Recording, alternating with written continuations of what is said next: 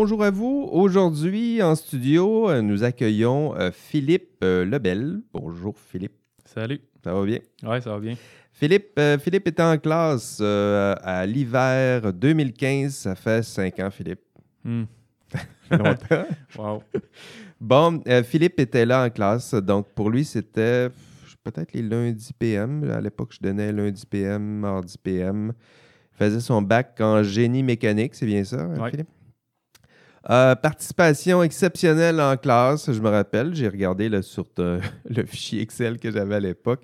Euh, il avait gagné des trophées. Le, trophée grand parleur, main levée, mot de bras. Donc, c'était un étudiant qui euh, avait sa main levée, était prêt à participer aux discussions en classe, participait aussi sur les forums de discussion. J'ai un extrait de ce que tu as publié sur les forums de discussion. J'ai pris l'extrait le plus gênant. Prépare-toi. Euh, Philippe, il disait Allez voir les photos en googlant réalité virtuelle poulet. Ce serait tellement drôle que les poulets soient tous en laine et que chacun des poulets dans la réalité virtuelle soit des vrais poulets. à quand Donjon Poulet ou Poulet Dragon? Là, il fait des, une suite de, de jeux vidéo avec poulet. Écoutez ça. À quand Donjon Poulet, Poulet Dragon, World of Poulet, The Burning Oven, Star Poulet, Broadward Final, Fan Poulet, X League of Legends, ben non, pas League of Legends, League of Poulet. Bon, puis à la fin, il ajoutait sa, sa contribution. Oh mon Dieu, je devrais peut-être faire des devoirs. Exactement. je pense que c'est ça qui a suivi. c'est peut-être ça qui a suivi. Euh, des souvenirs du cours en, question, c'est quoi que tu as gardé du, de ce, curieux cours-là d'éthique? Euh, ben, le projet, euh, j'imagine que c'est encore le cas. Il y, avait un, projet d'équipe où il fallait qu'on prenne un cas puis qu'on analyse avec différents, différents aspects de l'éthique puis de la profession. Oui, c'était encore là. Ça, c'était quand même le fun. on avait pris un cas justement sur, sur un stage que j'avais réalisé. Là. Puis ça, je me rappelle encore. Ben, c'est ça. Euh, c'est encore là. Euh, au début, je cherchais une façon de créer des vrais problèmes éthiques pour mes étudiants. Puis, euh, je connaissais pas les vrais problèmes. Fait que je me suis dit, ben, c'est les étudiants qui vont les trouver, les vrais problèmes. On crowdsourcer. Ouais, c'est ça. Donc, on va aller voir, eux, est-ce qu'ils sont. Moi, je suis pas capable, je travaille pas dans le domaine. Eux vont travailler dans le domaine. Donc, je demande, et je demande encore à mes étudiants, trouvez-moi des, vrais problèmes. Puis après ça, ben, essayez de le résoudre. Euh, dans un contexte universitaire, euh, protégé, académique. Donc, euh, pratiquez-vous avant que ça soit, ça soit vrai. Puis, donc, Philippe, un, parcours universitaire, tu as fait ton bac, des, des, cours que tu te souviens à l'époque qui, ont, qui ont meublé ou marqué ton, ton parcours? Ah, il y a évidemment éthique et professionnel. Et professionnel. ouais, non, on pas obligé. Mais euh, il y a les cours de modélisation. Là, euh, modélisation, oui. Euh, en ingénierie, en génie mécanique, où on intégrait quand même pas mal de connaissances qu'on avait acquises durant le bac. C'est bien le fun. On, a, on avait quand même une, grande marge de manœuvre sur comment on, approchait les problèmes. Puis ça nous permettait vraiment de, de mettre à l'épreuve la théorie qu'on avait, qu'on avait acquise donc, la pratique pour toi, c'était intéressant aussi d'un contexte, pas juste euh, apprendre la théorie, mais essayer de mettre ça en, pratique dans le cadre d'un cours. Les projets intégrateurs qui sont euh, fondamentaux euh, pour la simulation de la connaissance. C'est souvent là où les étudiants apprennent le plus, le plus C'est pas les cours les plus faciles. Hein. Non. mais c'est là où on, apprend. Euh, des projets, est-ce que tu t'es impliqué dans des projets euh, connexes à ta formation universitaire? Oui, euh, à peu près, je pense, à la troisième session, en 2013, il y a un projet étudiant Robocop, Université Laval, qui avait. Robocop. Oui, c'est un projet de robotique qui était starté. J'ai été dans, dans les premiers à, à, rentrer dans le projet où l'objectif du projet, c'est de faire une équipe de robots. autonomes, contrôlés par une intelligence artificielle qui joue au soccer. Euh, durant mon bac, j'ai principalement participé à design mécanique euh, du robot. Puis euh, quand j'ai commencé, ben, quand j'ai commencé et continué et fini ma maîtrise, j'ai fait encore le design mécanique de robot, mais aussi l'intelligence artificielle, motion control. c'est fou, ça. J'ai vu les, images de, ça concrètement. pour ceux qui n'ont jamais vu ça, vous irez voir les, vidéos. J'imagine que le, ton époque, il y avait des vidéos aussi qui sont disponibles sur. Ouais. Ben, en fait, euh, j'ai continué mon implication un Ah petit ouais? peu après mon. Dans la formation, aider. euh, Euh, ben oui, euh, ben, faire du support technique, mais aussi l'optimisation quand les ressources étaient moins, étaient moins pr- présentes pour, pour dévelop- développer sur le motion control puis le pathfinding, par exemple. J'ai continué jusqu'en 2000, fin, fin 2018, un peu début 2019. C'est super intéressant de voir ça, le- le- les vidéos. Tu vois des. euh, ben, des- petits. C'est pas compliqué. C'est des petits robots qui Ouais. jouent au soccer, mais il y a personne qui contrôle les robots. C'est les robots qui, qui jouent au soccer puis qui essayent de marquer des buts. Puis euh, l'équipe qui gagne, j'imagine, c'est l'équipe qui, euh, qui marque le plus de buts, mais il doit y avoir aussi d'autres points là, pour le, le design, euh, la façon que c'est conçu, tout ça. là. Ouais. Ouais, c'est c'est moins, c'est moins intégré, c'est moins. Il y a moins des affaires de design ou de pitch Ah. de vente que, euh, que dans les autres projets étudiants comme la- le Baja puis la Formule. là. Ça, je sais qu'ils sont quand même, euh, ils sont quand même euh, demandés là-dessus. là. Euh, mais non, c'est strictement un tournoi de, tournoi de soccer. Point barre. Ah, mais c'est encore mieux, moi qui est un, un grand fan de, de soccer. Puis c'est intéressant aussi de, montrer aux étudiants, c'est une des premières questions que je t'a- je t'avais demandé en, en pré-entrevue, c'est quoi que tu as retenu de ton bac? Puis tout suite, tu es- t'es mis à me parler de, de Robocop. Donc, Ouais. euh, c'est euh, c'est quand même important de rappeler aux étudiants que c'est- ces projets-là, ça fait partie de la vie universitaire. Si vous commencez votre vie universitaire, euh, profitez-en aussi. Ces, ces projets-là sont, sont formateurs, marquants. Je pense que c'est dans ton Ouais. cas, tout à fait, tout à fait marquant. Ouais, puis en fait, euh, c'est justement. euh, je pense pas que si je m'étais pas impliqué dans, un, pro- dans ce projet-là, j'aurais, poursuivi à la maîtrise. Ça m'a, euh, ça m'a comme intéressé beaucoup à la robotique. J'étais quand même déjà intéressé, mais mon approche, mon intérêt était principalement mécanique. Puis là, tout à coup, tu Ouais, j'ai commencé à voir la programmation, les subtilités du contrôle de système. Euh, Donc, tu as fait tout de suite après une- C'est tout de suite après ton bac que tu as fait ta maîtrise ou Ouais. tu es allé sur le marché? Tout de suite après, tu as tourné euh, à la maîtrise, tu allé dans les laboratoires en mécanique, intelligence artificielle aussi? Ou euh, non, il n'y avait pas nécessairement, il y avait pas vraiment de notion d'intelligence artificielle. Ben, Le buzz n'était pas encore commencé. Là. Ben oui, il était commencé. C'est juste que euh, j'avais, un projet intéressant avec, dans le laboratoire de robotique. euh, ben, ça touchait quand même. En fait, mon projet était principalement software. Puis euh, si on se fie à l'ancienne définition d'intelligence artificielle, où qu'il n'y avait pas nécessairement du deep learning d'impliqué, ben vrai. oui, mon projet était un peu en intelligence artificielle. C'est vrai que ça a changé. hein. Ouais. Euh, En tout cas, euh, dans un autre projet, on, on parle beaucoup d'intelligence artificielle. C'est, non seulement c'est difficile à définir, mais cette définition-là, elle, elle change Ouais. au cours des, euh, des 30, 40 dernières années, même ça, ça a changé. Ouais. Euh, donc, euh, maîtrise, euh, puis tu, ben là, tu, tu- tu t'éloignes un peu du, de la mécanique, tu fais plus d'informatique. Exact. Euh, puis, après ta maîtrise, ça t'a pris quoi, deux ans, deux, trois ans, ta maîtrise? Ça m'a pris trois ans. Une bonne partie de mon temps était dédié à Robocop. et ça a ajouté un an à ma maîtrise, je pense. Ben voilà, ça c'est un autre point à, à soulever, c'est la maîtrise. Des fois, c'est un peu plus long, puis c'est pas grave. Euh, on, on en profite pour faire euh, d'autres choses. C'est un beau contexte pour continuer à apprendre. Euh, acquérir d'autres formes de compétences. Dans ton cas, c'est de continuer de t'impliquer dans, dans Robocop, transmettre tes, tes connaissances à des étudiants qui, Ouais. qui étaient impliqués dans les, les, les travaux de, de Robocop.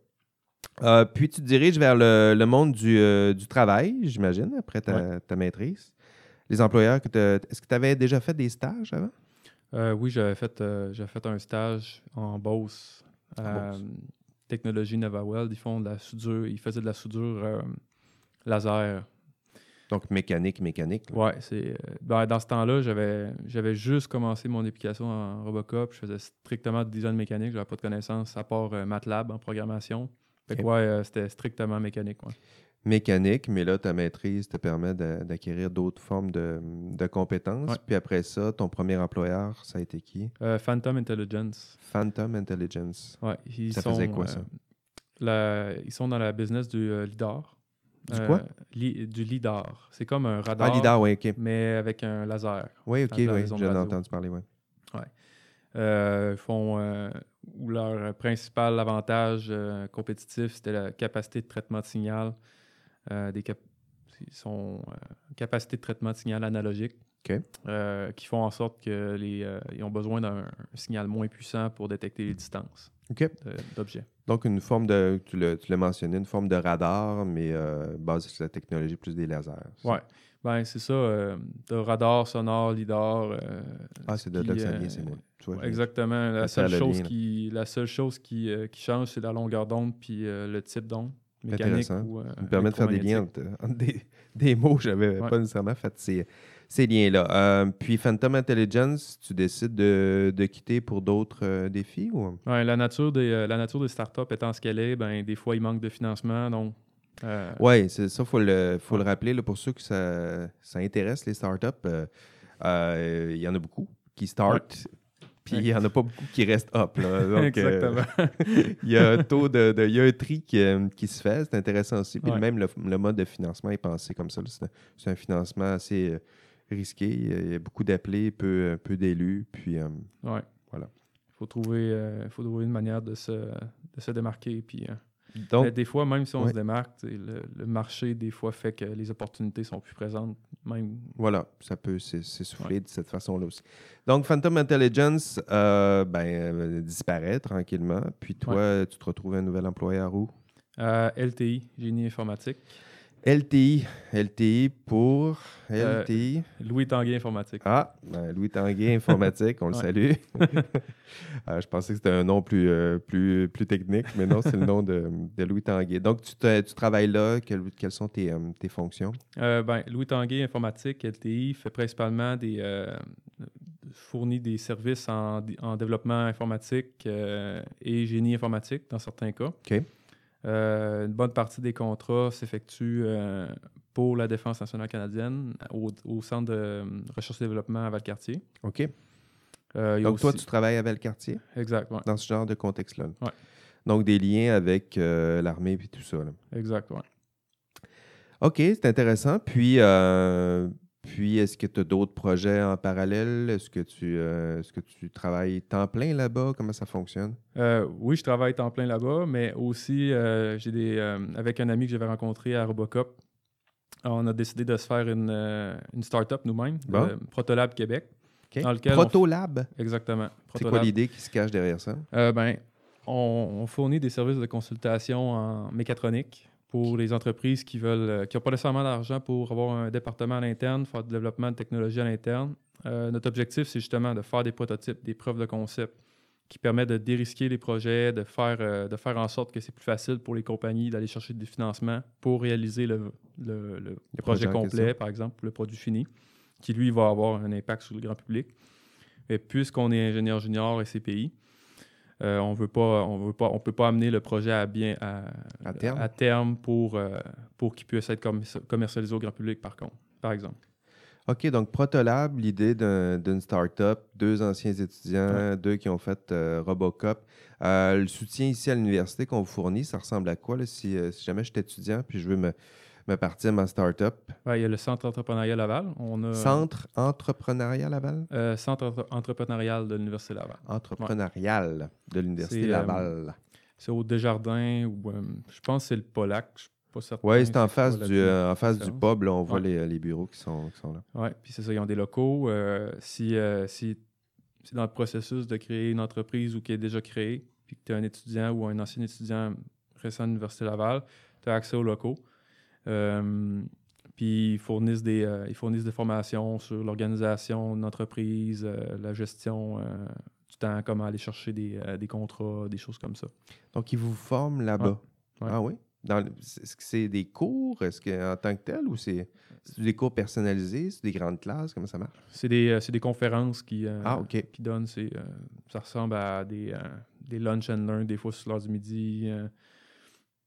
Euh. Ah, donc, c'est ça. Te fait créer des contacts aussi, Ouais, j'imagine. Il y en a plusieurs qui se lancent dans ce, ce milieu-là. Euh, puis donc, tu, ton- tu travailles à temps plein chez LTI, puis tu travailles à développer cette start Donc, tu travailles plus que plein, toi, là. là. Ouais, je fais aussi des contrats de consultation sur le bord. Bon, bienvenue dans le monde du, du travail. Euh, on a un horaire, on a un travail, puis en plus, on en fait plus. Ça, ça ressemble pas mal à, Ouais. à ça. Comme moi, à ce moment, je fais un podcast, ça fait pas partie de mes, mes tâches. Ouais. Euh, mais, euh, mais voilà, des fois, il faut en faire un, un peu plus, surtout quand ça, ça me passionne comme ça. Euh, c'est un projet qui, qui est peut-être plus personnel. Puis là, ça vaut la peine de. Ouais. On de- commence à, à moins compter les heures, puis tu sais, c'est des heures qui passent quand même vite qu'on fait ce qu'on aime. Là. C'est sûr, c'est bien raison de, de nous le rappeler. Euh, OK. Je voulais parler d'éthique Ouais. avec, euh, avec toi. Pourquoi pas? hein? Pourquoi pas parler d'éthique? C'est un podcast, euh, surtout c'est le cours éthique et professionnalisme. Euh, la difficulté que j'ai toujours, moi, c'est euh, avec mes étudiants, c'est c'est aborder des vrais problèmes éthiques que mes étudiants pourraient éventuellement rencontrer dans, dans l'exercice de la profession. Donc, toi, tu, tu travailles, tu vois un peu à quoi ça ressemble euh, l'informatique.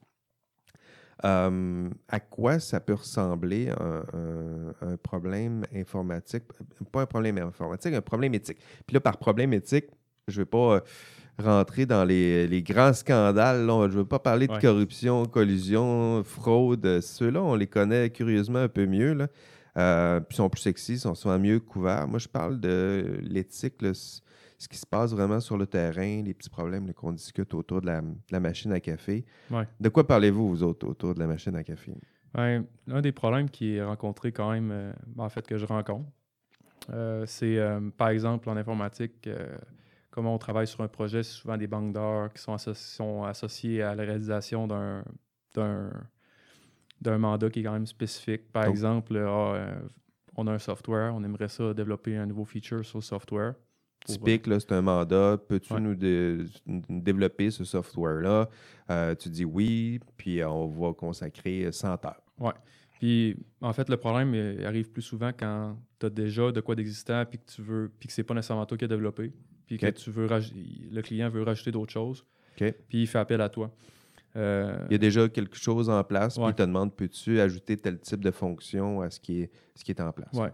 Puis là, dans la réalisation du projet, ben, nécessairement, tu as à interagir avec le code qui est déjà existant. Puis on se rend compte, par exemple, qu'il y a un, qu'il y a un bug qui n'a pas nécessairement un rapport avec ce qu'on fait. Un bug qui était là dans, dans l'existant. C'est ça, qui était, dans le, qui était dans le code déjà existant, qui n'a pas nécessairement rapport avec ce qu'on fait, qui va pas avoir d'impact.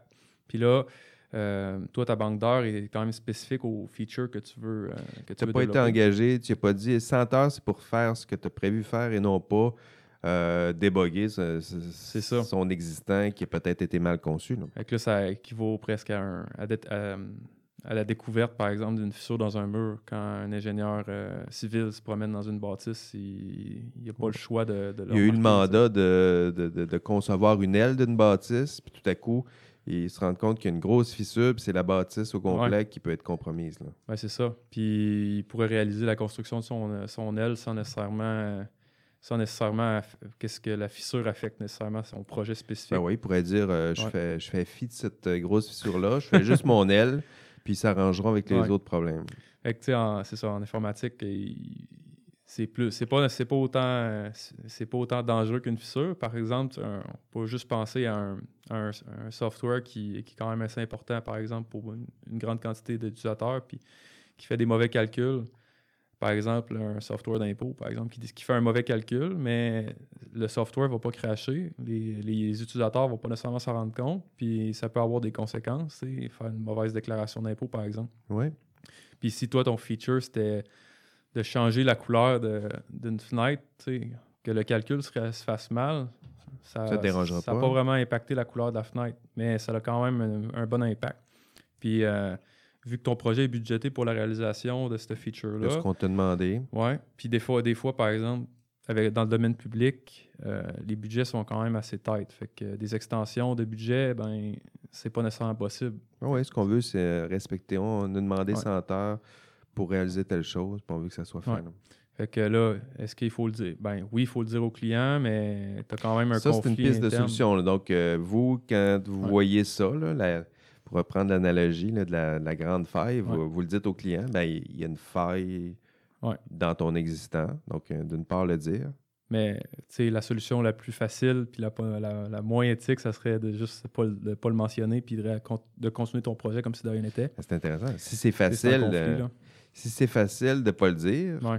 ça se peut bien qu'il y en ait euh, quelques-uns qui décident de ne pas le dire parce que c'est, ça risque d'être plus compliqué si on le Ouais. dit. Ça va entraîner des coûts, des complications.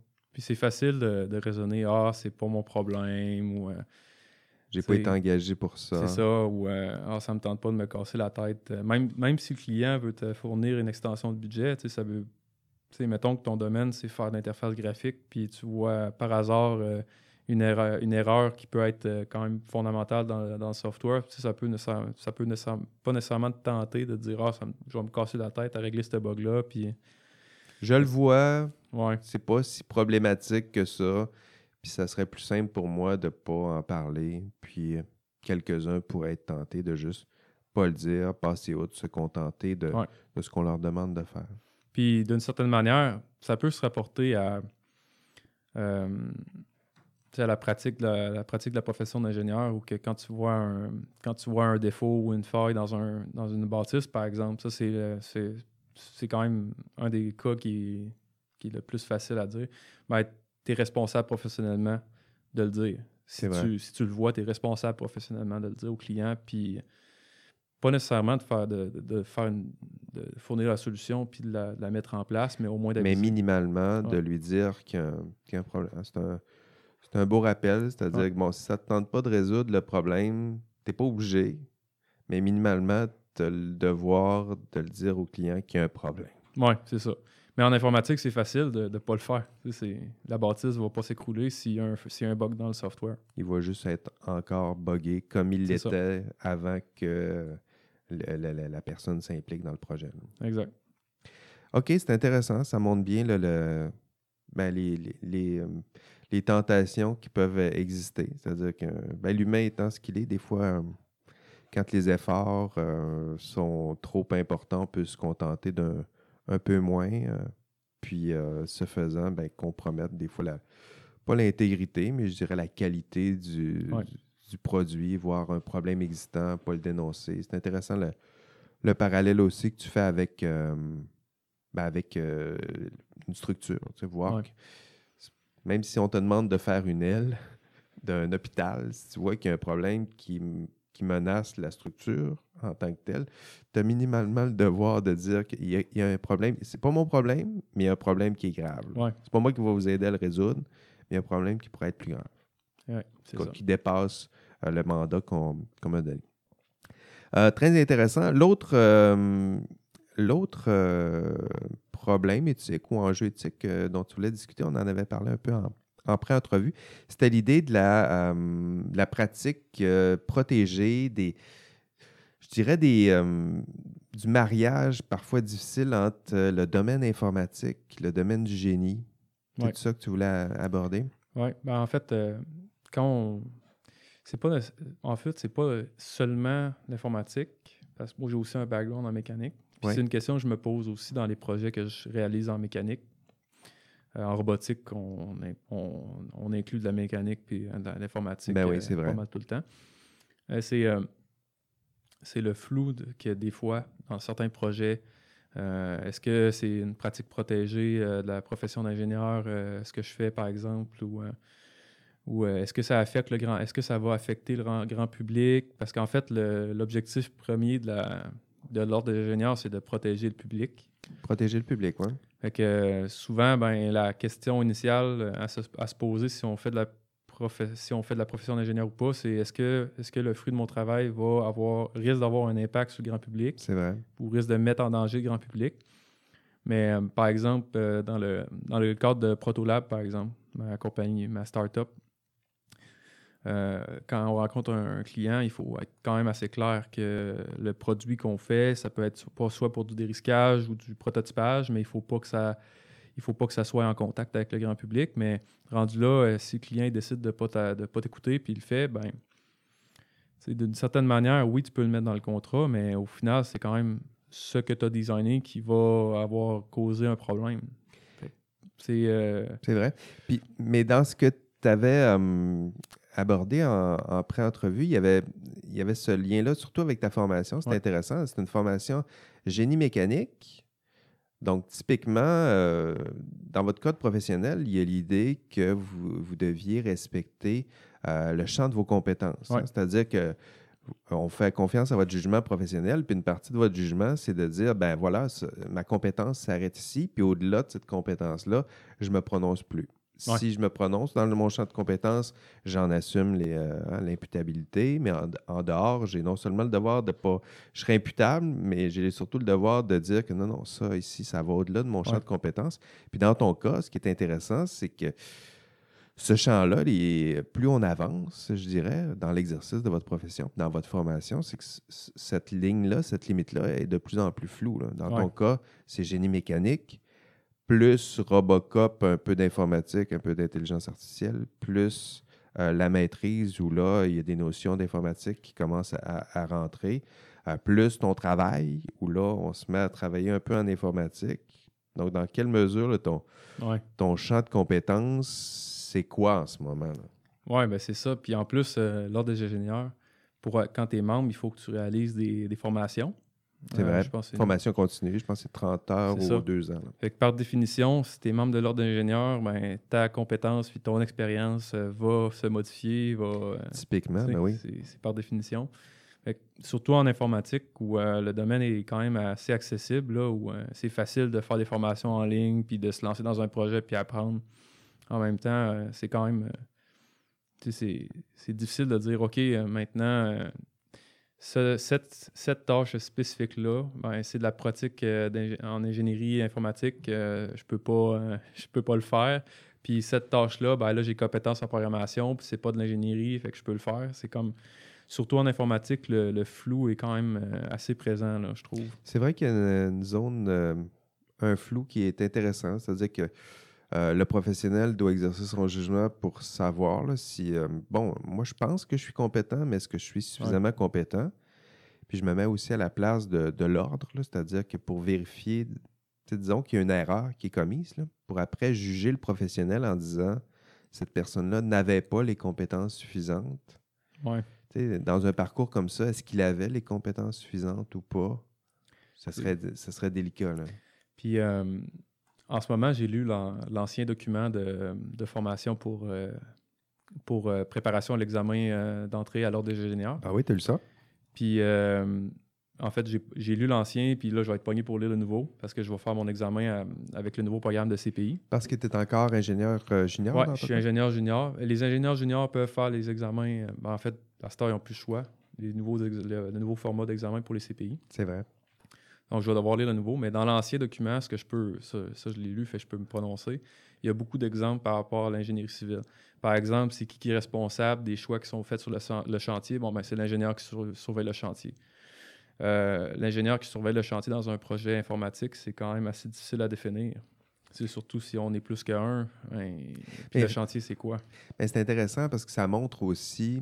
C'est ça, c'est je dirais que le, surtout avec les ingénieurs, c'est intéressant, c'est que la définition de c'est quoi un ingénieur, c'est quoi un acte professionnel réservé aux ingénieurs, ça s'est euh, enchâssé dans les textes de loi dans les années 70.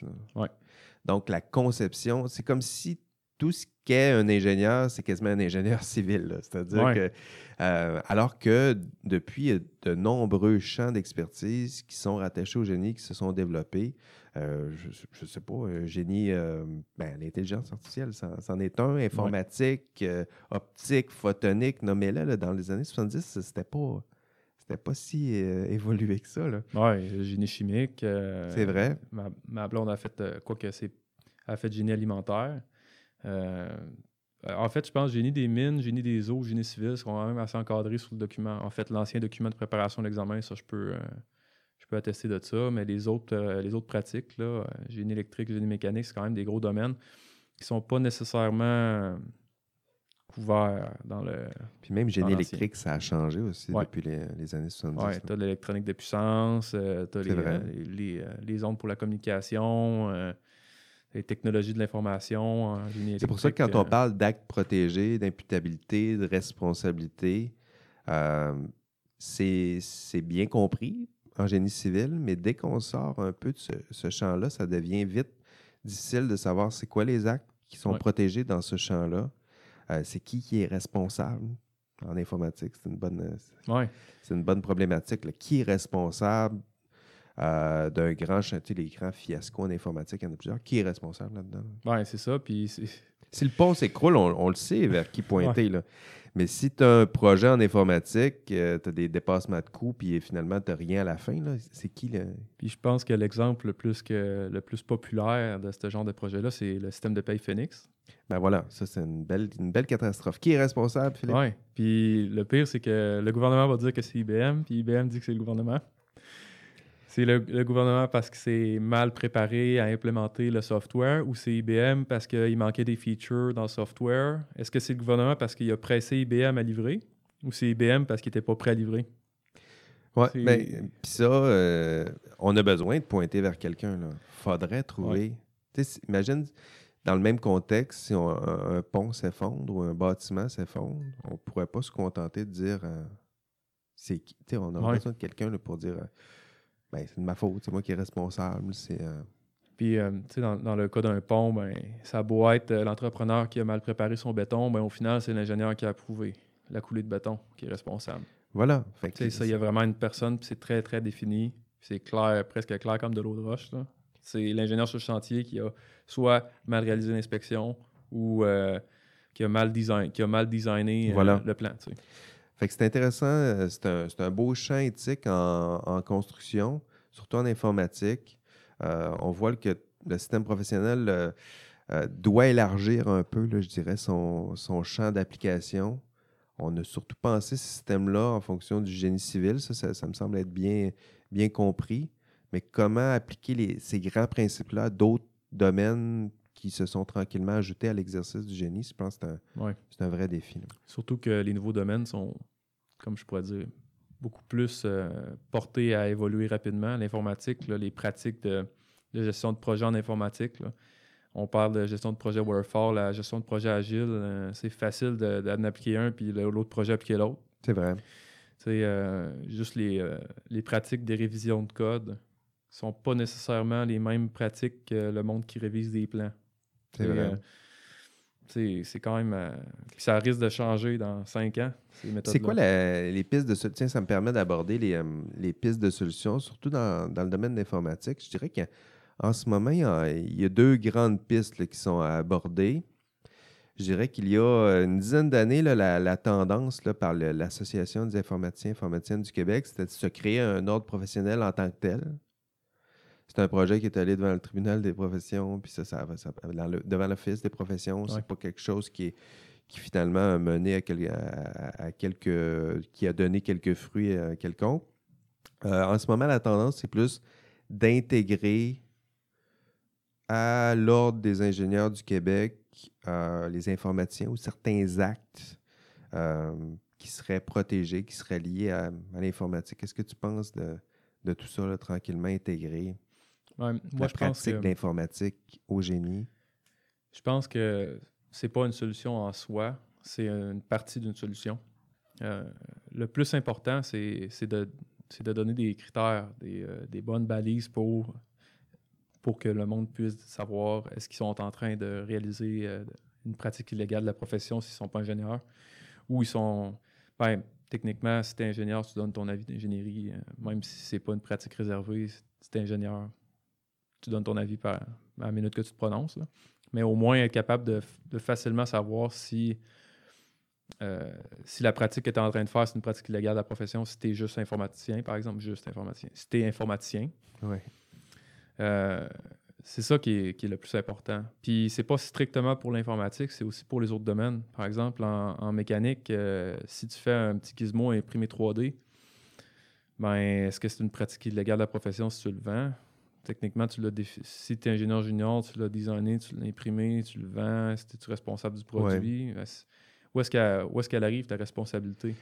C'est intéressant. Donc, de, mieux définir, surtout si euh, on tente d'élargir les actes protégés à des actes qui seraient liés à l'informatique, de, bien les définir, bien les comprendre, bien les circonscrire pour que quelqu'un qui est en dehors même de, de, l'exercice de la profession puisse savoir qu'il est en train de poser peut-être un geste qui est illégal. Oui, puis c'est ça. C'est d'autant plus important qu'il soit facile à comprendre pour du monde qui ne sont pas nécessairement dans la profession. Oui. Euh, puis on peut penser à des, euh, à, des cas qui sont quand même presque absurdes, là, mais euh, ça, peut, ça peut quand même bien identifier les problèmes potentiels. là. Par exemple, si ça peut être un système, par exemple, si tu designes une planche à roulettes, ça peut être un système qui, a priori, est inoffensif, mais si le monde l'utilise puis se blesse, est-ce que tu es responsable? Parce que c'est du mauvais design ou ouais. tu sais, ça a un impact sur le ça a un impact sur le public mais c'est pas un projet d'ingénierie nécessairement. Euh, mais de toute façon, les actes, les actes euh, protégés ou tout, ça, c'est.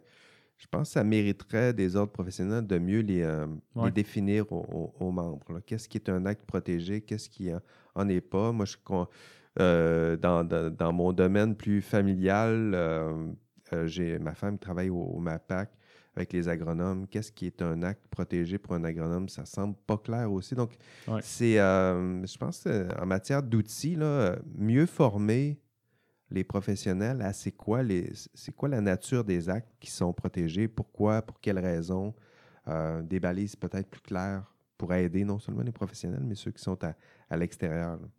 Surtout en informatique. Euh, étant donné que la formation est assez diversifiée, il y en a qui ont des formations, ne sont pas nécessairement en génie, c'est juste informatique. Il y a beaucoup. Euh, la formation euh, est assez autonome aussi en informatique. Il y en a plusieurs qui se forment euh, par eux-mêmes. Donc, ce serait important de bien baliser ces, actes-là qui seront réservés pour éviter qu'un informaticien qui s'est formé par lui-même se retrouve dans, dans l'embarras. Oui. Puis. le, plus gros défi, c'est que l'informatique évolue tellement vite. Si on monte à 15 ans, on ne parlait pas d'algorithme génétique puis, ah puis de machine learning. Puis qu'est-ce qui qu'est-ce que qu'est-ce que dans 10 ans on va avoir comme, euh, comme domaine puis pratique en, informatique, puis c'est quoi qui va être le nouveau euh, buzzword en informatique, c'est difficile à prédire. Fait mettre des guidelines, je pense que c'est quand même ça va être quand même un très gros défi. Oui, de, donner des vrais principes directeurs sans nécessairement être trop précis non plus pour ne pas être dépassé dans, dans 15 ans. Euh, c'est bien de, le mentionner. ben merci, on a fait le tour de deux beaux. donc, on le voit, c'est des, des, problèmes éthiques qui sont des enjeux éthiques euh, qui, sont, euh, qui sont délicats. Euh, ce que je voulais aborder avec toi aussi, c'est qu'est-ce qui qu'est-ce qui t'attend? On a parlé de ton, ton parcours dans les dix prochaines années. Philippe, qu'est-ce qui qu'est-ce qui t'attend? Ben, la, la start-up, en fait. J'espère que ça. J'espère que dans dix ans, on va être encore là. J'ai pas été très encourageant au début. Mais, Mais sinon, ça sera une autre. C'est ça. Je pense que pour ceux qui, font de l'entrepreneuriat comme ça, il euh, faut accepter le, fait de peut-être que ça fait partie de la possibilité. Oui, au final, il faut faire les choses. Hein. On ne peut pas tout le temps rester dans, l'inaction parce qu'on a peur que ça aboutisse mal. C'est vrai. Euh, euh Robocop, euh, j'aurais pu juste me restreindre à ce que je sais faire mécanique, puis pas nécessairement apprendre à faire de la programmation, mais en ce moment, je ne serais, pas au, je serais pas au niveau que je suis en informatique, je n'aurais pas le travail que j'ai en ce moment, puis je n'aurais pas nécessairement les connaissances requises pour faire le service, les, services que je veux faire à Protolab Québec. C'est vrai. Des fois, il faut se lancer, puis euh, faut... c'est souvent en faisant ça qu'on apprend le plus. Oui, prendre certains risques. Puis dans ton cas, ça va partir. Euh, ça serait via cette, cette start-up-là. Donc, ça, je dirais que c'est un projet c'est ça. C'est à court terme, à moyen terme maintenant? Hmm. T'as-tu ben. des objectifs? T'es-tu genre à avoir des objectifs de carrière, tout ça? Tu laisses-tu aller comme ça au gré, euh, au gré du vent? Ou euh? Ouais, en fait, euh, souvent quand le monde me dit Ah, c'est quoi ton rêve? Ben, j'ai pas. Je suis plus au short term, en fait. C'est vrai? J'aime ça faire des projets. tu sais, moi, tant que, tant que les projets m'ennuient pas, puis que je suis capable de bien vivre de ces projets-là, ben, j'aime ce que je fais en ce moment, puis j'ai pas d'objectif euh, à long terme à part euh, être confortable puis pouvoir continuer à faire des projets. ben, c'en est un. Hein. Oui, ouais, c'est ça. Dirais une certaine forme à long, terme, euh, continuer d'être libre, autonome dans tes projets, dans tes choix. Oui, puis pas avoir des projets monotones. Ça, c'est le plus important. Ah oui, c'est vrai. Pourquoi? Ben, c'est. Ben, en fait, c'est ce qui est le fun. Moi, ce que je trouve le fun dans les projets, c'est le challenge. Puis si on est tout le temps dans le même domaine, ben, c'est pas qu'il n'y aura pas de challenge, mais le... en fait, t'as pas. Mon incentive dans ces projets-là, c'est d'apprendre. Ben, c'est ce qu'on va te, te souhaiter. Euh, des, des, projets euh, à court terme, peut-être cette, cette start-up-là qui bientôt sera une, une grande, euh, on verra, ouais. Cette jeune pousse qui deviendra une, grande pousse. Et des projets qui, euh, voilà, qui te permettront de rester une prise de risque, des challenges qui te sera challengeant pour, pour toi, permettra de rester libre, autonome dans le, choix de tes, tes projets. Ouais. C'est tout. Ce sera tout pour, euh, pour aujourd'hui. Il faut, euh, faut s'arrêter. Ça fait quand même, avec le pré-entrevue, ça fait quand même un bout qu'on se parle. Je, ben merci, euh, Philippe, d'avoir participé à ce, ce podcast. Oui, ben merci à toi aussi de m'avoir permis de partager mon expérience. merci. Et mes questions. merci, Philippe. C'est gentil.